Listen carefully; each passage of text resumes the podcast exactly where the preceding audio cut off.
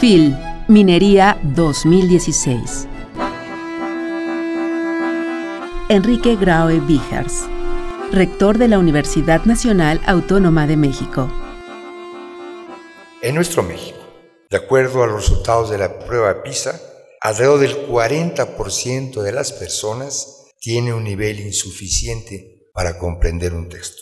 No saber leer o no poder comprender lo leído representa una de las mayores desventajas que una persona pueda tener. Es evidente que a pesar de los esfuerzos nacionales, de las instituciones educativas y de cultura, de las empresas editoriales y de las organizaciones de la sociedad civil, no estamos haciendo todo lo necesario para fomentar la lectura.